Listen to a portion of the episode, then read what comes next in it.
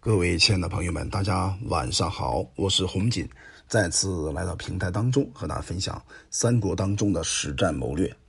刘备啊，从一个普通的凡夫俗子，通过他自己的努力，一步一步爬到人生当中最高的山峰。所以刘备称王呢，是一件他自己奋斗一生的最重要的写照。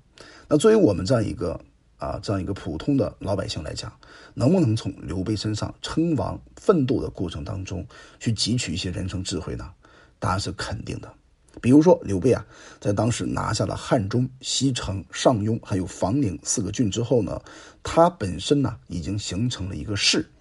我们经常听过一个关键词啊，叫势不可挡，声势浩大。这个势啊，它是一种能量，一旦形成之后呢，就是达到了一个滚滚而来的这样一个状态。同时呢，关羽啊也在荆州也准备的，哎，差不多完成，即将对当时曹操的重要将领曹仁进行进攻，争夺湖北襄阳樊城这个地方。所以当时的形势啊，似乎呢曹操已经走下了下坡。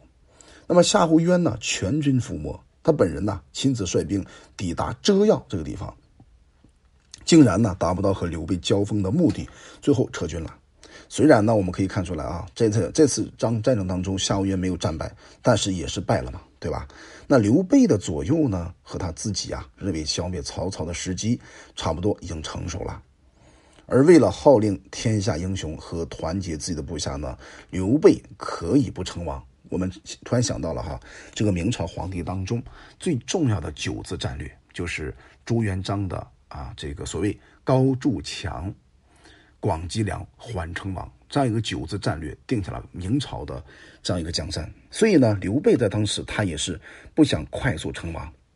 其实刘备啊，倒不是最先有这个意思的人，他是被动的。不过呢，到了最后啊，你可以看出来，刘备呢，终于接受了下属的怂恿，自称呢汉中王。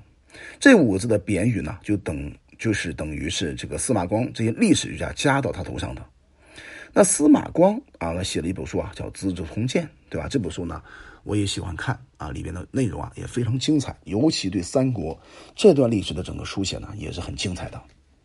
所以在他们写的《资治通鉴》当中啊，对曹操相当客气了，把曹操称为魏王，那何尝不是自称呢？对吧？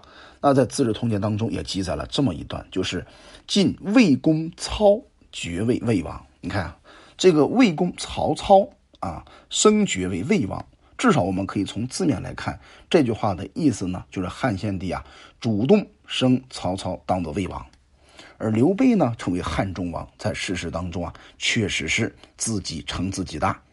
那么历史资料当中没有显示啊，汉献帝曾经封过刘备为汉中王。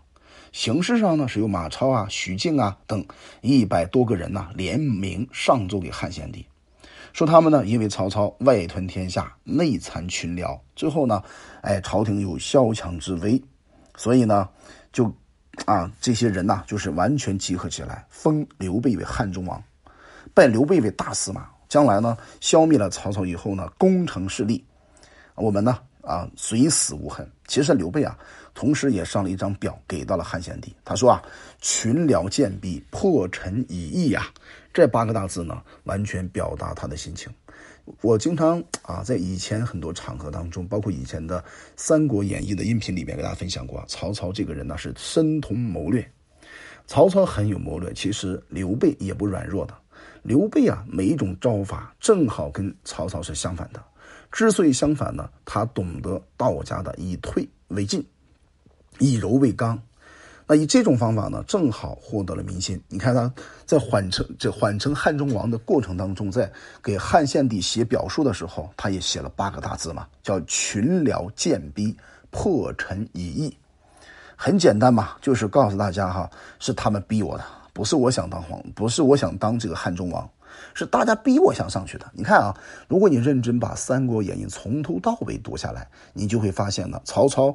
那么他是主动进攻型的，刘备呢，他以退为进型的，他永远是柔弱胜刚强，不管是哭也好，跑也好，对吧？你看啊，三让徐州，对吧？包括这种啊破让自己的汉中王这样的职务，他都通过这种退让的方法完成，最终他得到汉中王的目的。这完全是《道德经》老子的这样一个一个打法嘛。所以，我们进一步探讨，你会发现呢，在一百二十人之中啊，的领衔者不是诸葛亮、关羽、张飞，而是最重要的马超。那我们要问一问了，为什么？对吧？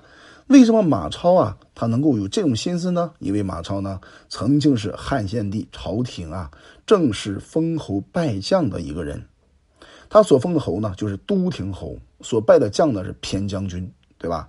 那么马超之下呢，列名的人包括像许靖啊。对吧？庞熙啊，然后是诸葛亮、关羽、张飞、黄忠啊，法正、李严等等等等这些人呐。如果你认真读《三国志》的话呢，可以在《先主传》里边全部找到。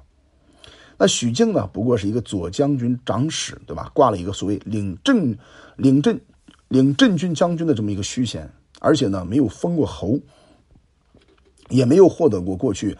那么汉献帝给到他的官爵，那为什么这次他能够把他的名字排到众人之前呢？对吧？那这里边呢，可能就是一个很重要的问题了。其实啊，有一个非常著名的这个史学家哈，叫张学成先生，他曾经啊也说过一句话，就是没有办法深度解释啊这这这部历史的意义。那我个人感觉呢，可能是执笔的写这张表的人呐，不是别人，正是许靖本人。而庞熙和社员呢，对他私交不错，对吧？年纪也相当大，但是呢，这不过是我们一种想法而已哈。那其实呢，这里边呢就有人为的历史的补充，所以我们经常讲历史到底有没有真实的呢？在我们看起来是没有真实的的，对吧？它都是人为在主观意识当中、政府形态之下所产生的一个影响。所以呢，通过这样一个方法，我们可以看出来，这个刘备啊，在缓称王的阶段其实是很不容易的，他是在众。啊，军官文武百官的怂恿之下，对吧？那以退为进，一步一步爬到了汉中王。所以刘备称帝呢，确实是诸葛亮他自己内心深处竭力主张的。称帝以前称王呢，是不是也由于诸葛亮主谋呢？这个问题啊，需要思考。其实诸葛亮呢，不曾陪着刘备啊去汉中这个地方，在刘备身边最重要的谋臣呢，就是法正。你看，曾经啊，这个刘备去攻打东吴的时候，在产生夷陵之战之前。对吧？那么，诸葛亮曾经有一番感慨，他说啊，如果法正还活着的话，能够阻止陛下一去东攻打这个东吴，那为什么可以阻止他呢？那么诸葛亮跟随刘备大概有二十多年时间，他无法阻挡；法正跟随前后不过十年时间，为什么可以阻挡呢？这里边就有一个很重要的问题了，代表法正这个人呢，很擅长对吧？和啊刘备啊这样性格的人去深度沟通。所以我们可以看出来呢，法正如果是刘备身边重要的谋臣，自称汉中王的事啊，很像是法正出的主意。所以刘备举行典礼的这一天呢，是建安年二十四啊，二十四年，地点呢就今天的陕西啊这个地方。所以当时的马超、许靖呢设了一个坛场，叫文武百官呢全部排好队啊，然后呢有领衔的人呢宣读。啊，汉献帝的奏章读罢以后呢，就把一个王冕加在刘备的头上，那也是把一个汉中王的玺呢捧给了刘备。这就历史当中所谓加冕典礼完成以后呢，也宣读了自己上给汉献帝的表。然后呢，刘备就任命为汉中王国的文武大员，叫许靖呢叫太傅，叫法正是尚书令、护军将军。所以太傅地位啊是比较崇高的，尚书。尚书令呢，其实也掌握实权啊，就等于是汉中王王府的一个秘书长，而当时的刘巴呢，就当了尚书，对吧？另外一个很重要的职务呢，就是侍中啊。刘备任命了廖立这个人。其实啊，我们要认真读啊，《三国演义》和《三国志》，读起来你会发现这里边呢有很多可以剥丝抽茧的部分，一步一步发现真相的部分。所以我建议大家还是有机会啊去读一读《三国志》，我相信你会有不一样的感受。好了，我们今天。针对刘备称王他背后的这个逻辑，帮助各位啊做了一个历史性的分享。希望这样的分享能够帮助你更好的喜欢三国当中的谋略。我叫洪锦，我们专注股权合伙制。有任何关于股权方面的问题呢，可以加我们的微信四幺幺六二六二三五。